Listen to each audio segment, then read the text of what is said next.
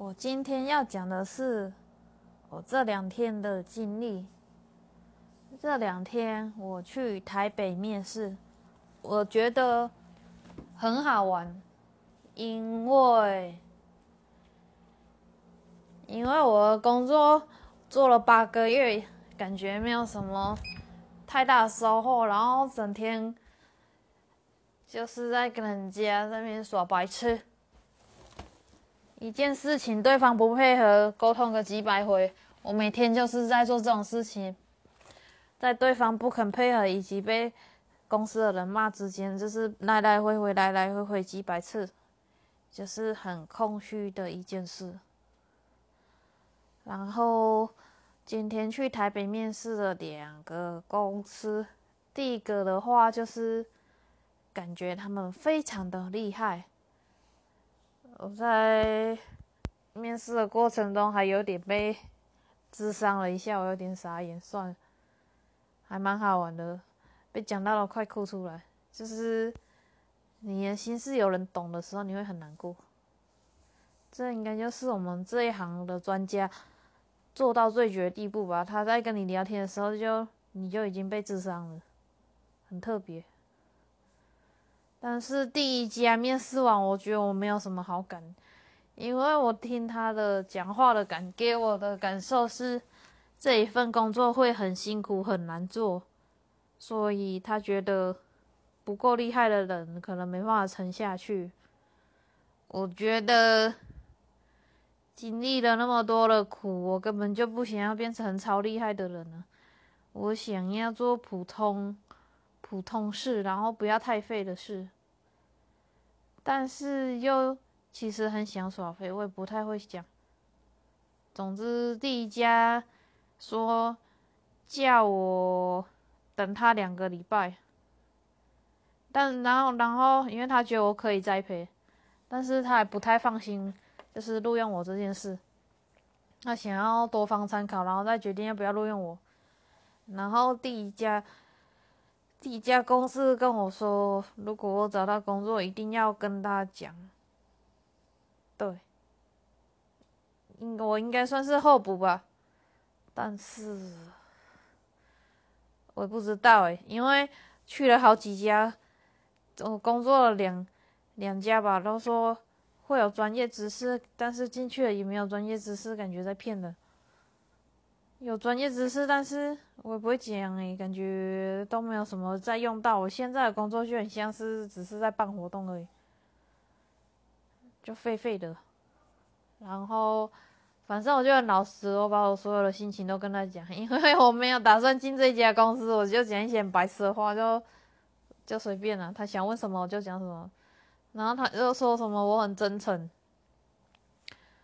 我发现蛮多人夸奖我是一个很真诚的人。虽然我不知道真诚的意思跟白目有什么差别，我把我的事情都跟他们讲，他们自己去做判断。我自认问心无愧啊，对方都说我可以离职，我干嘛不离职？的话都是他们讲的，又不是我自己讲的。我现在工作的公司，我第一天去而已哦。嗯，主管就跟我说，如果你觉得做不好，你就走吧，不要浪费生命，生命有限。这样对你会比较好。这句话我一直记在心里。结果我提离职好多次都没成功，然后还变成人家说：“那你怎么怎么做不到一年就走了？”那傻眼，一开始就不合了。嗯，这个，总之就是就是这样了。你讲再多，别人也不会同情你。我觉得我一开始就跟我们公司没有很合了。我一开始就想走，我不太喜欢他们的 style。宗教 style、传统 style、缺乏弹性 style，我不喜欢这种感觉。我一开始就不喜欢他们的。然后去面试了第二家公司，其实第二家我反而更不想去，因为我觉得我很害怕他们的工作会很累。真的，之前这个他们这个体系的工作真的很累，很累，非常的累。之前之前我做过，就是月休六天而已，然后每天上班十二小时以上，因为因为遇到贫贱，就是我几乎早上九点出门，然后我八点就出门，因为我九点上班，然后我晚上十二点才回下班回家，真的是超惨的人生。那时候混了一年吧，现在想起来都觉得有点可怕。然后里面还因为因为环境不是很好，所以就是诶，整个负能量超爆了，被那负能量给震撼到，所以我就离职。然后第二个公司我觉得不错我，就是他们一直说他们这个工作是爽缺。所以说，只要肯做来这里，可以有很多的训练什么的，听起来还不错。但是他讲了一个最可怕的事，就是因为我们那个是照顾特殊状况小孩的，所以那个小孩好像会互殴、打老师之类，我觉得好像那么可怕，不知道会不会被骗。总之，我是听了创办人他充满爱的理念而决定。想要进这家公司的，大概五月底的时候吧，去学校听了他演讲，我就觉得，哇，这这人怎么这么替孤儿想？所以我就决定进这家公司了。嗯，我觉得我想做儿童方面的工作，或是青少年，或是家庭这三个，觉得这三个主题我很有兴趣。家庭、儿童、青少年，然后今天真的超累的，我今天真的是累死了。这三天，胖胖猪一直打呼，都不太能睡觉，真是非常非常非常累。我觉得人，我以前想要变很厉害的人，现在觉得还好。哦，第二个工作待遇我觉得还不错，就是他月休十几天，然后薪水三万多。不过这以台北来说应该还好吧，就是基本开销够了，就用了，然后剩不下、剩不到什么钱吧。我想，我是觉得没差，因为我本身没有什么物欲，我比较喜欢学东西、跟看演唱会还有电影。吃的话就普普通通。然后觉得啦，其实那种在面试的时候一直挑你毛病的地方，最好不要去吧。这是我自己的想法。然后他们问我还有没有别的面试，我都很坦白跟他们讲。我觉得我没有很积极，但是我记得嘴炮同事跟我说的，你千万不要停摆下来，就是封闭自己了。再怎么样难过，再怎样悲伤，你就是继续往前走，不要把自己封闭起来，因为封闭起来，要再走出去会很难。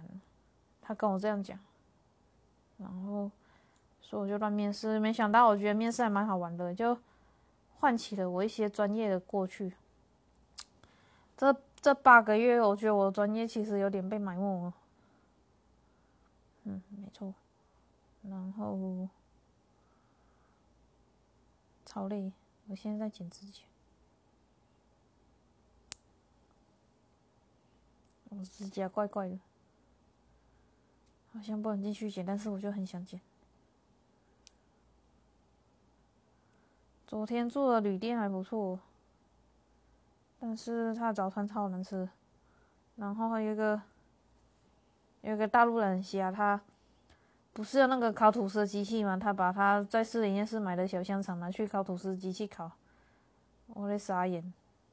然后厨师跟他说最好不要这样做，因为不好清理。然后他才敢拿去微波炉，这很瞎。他没想过那个烤香肠烤一烤，等下一个人烤吐司的时候吃到都是香肠味的吐司吗？夸张。我跟胖胖猪说的时候，他一直笑，一直笑，然后把香肠拿去烤的那个。大陆妹就坐在后面，超尴尬的。不是说大陆妹不这样做，我在鄙视大陆妹，我只是觉得很好笑而已。因为哪有人会把那个烤吐司的机器拿来烤香肠？不是烤面包机哦，它就是烤吐司机器，就是有齿轮会运转，有点像烤饼干机那种概念的东西。不知道大家有没有在饭店看过？总之，是我自己在讲废话。嗯，我觉得台北真很大，然后看到很多人又漂亮的建筑物，让我心情比较好，有点类似台中那种感觉。但是台中有太多不好回忆，所以我决定可能短期内不会想回台中。我想要在台北磨练一阵子看看。